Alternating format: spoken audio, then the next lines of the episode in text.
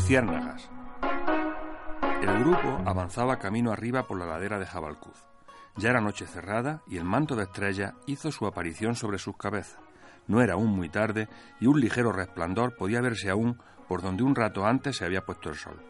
Las linternas frontales iban iluminando el camino delante de ellos y un pequeño resplandor atrajo su atención.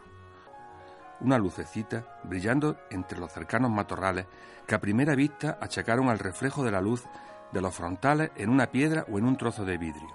Al apagarlo, curiosamente, el resplandor seguía en su lugar y decidieron acercarse a ver lo que era. Ya más cerca, una luz verde amarillenta se distinguía perfectamente bajo una mata de alucema. Un pequeño insecto de aspecto un poco agusanado, como una larva, emitía esa luz en los últimos segmentos del abdomen. Era lo que se conocía vulgarmente como un gusano de luz o una luciérnaga una hembra con su lamparita encendida, indicando su presencia a los machos que habían iniciado los vuelos nupciales buscando amores. Corría el mes de julio. Estaban de suerte, teniendo en cuenta que la mayor parte de la vida de las luciérnagas transcurre en fase larvaria y que las hembras solo emiten esta luz durante una sola noche. Ver una no es nada fácil. La especie mediterránea tiene el bonito nombre genérico de nictófila una palabra griega compuesta y latinizada que significa amante de la noche.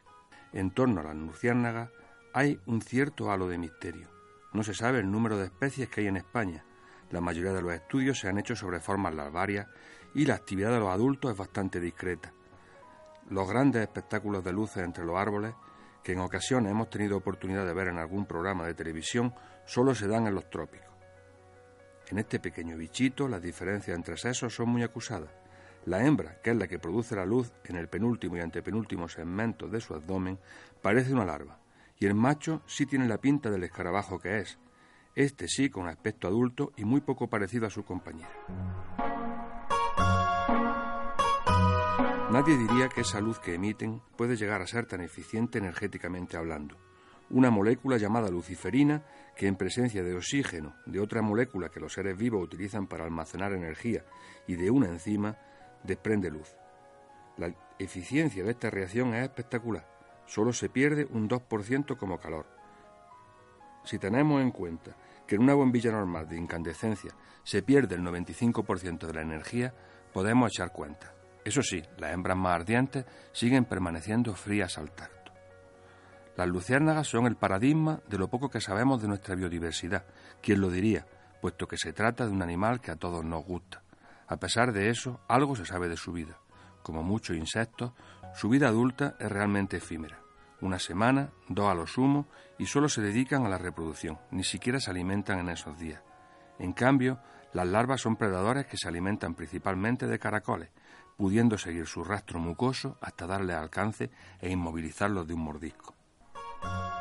Cuando alguna vez alguien dice algo sobre una lizuénaga en una conversación, es inevitable retrotraernos a la infancia. Muchas personas tienen la experiencia infantil de haber visto luciérnagas y muy pocos la tienen en la edad adulta. Esto nos lleva a preguntarnos si en la actualidad hay menos luciérnagas que hace años. Realmente no está nada claro. Al contrario que los niños, los adultos no tenemos tiempo que perder observando detenidamente lo que nos rodea y no solemos vagar despreocupadamente a la caída de la tarde con esa curiosidad a flor de piel que hace que un niño se pregunte por ese tenue brillo que está viendo a lo lejos. A pesar de esto, muchos entomólogos piensan que hay menos gusanos de luz que antes. La destrucción de elementos de conectividad en el paisaje, acequias, setos, linderos de piedra, desaparecen poco a poco de nuestros campos y se dificulta el desplazamiento de las poblaciones. Muchos más focos de luz en lugares donde antes reinaba la oscuridad absoluta desconciertan a los machos. Y si bien en ningún momento los confunden con la hembra, sí que actúan como un faro que los atrae hasta poder morir en ellos. A pesar de su familiaridad, o quizá por eso, porque la sentimos cercana, siempre emociona ver a una luciérnaga a la orilla del camino, en los huecos de un muro, entre las plantas del huerto. Será porque les gusta habitar en nuestros cuentos, en nuestras poesías, en nuestras canciones, como la luciérnaga curiosa del bello tango de Gardel, o como la que viaja por el mundo en el extraño cuento de Venceslao Fernández Flores, La lucecita pálida. Si lo lees, sabrás por qué lucen las luciérnagas.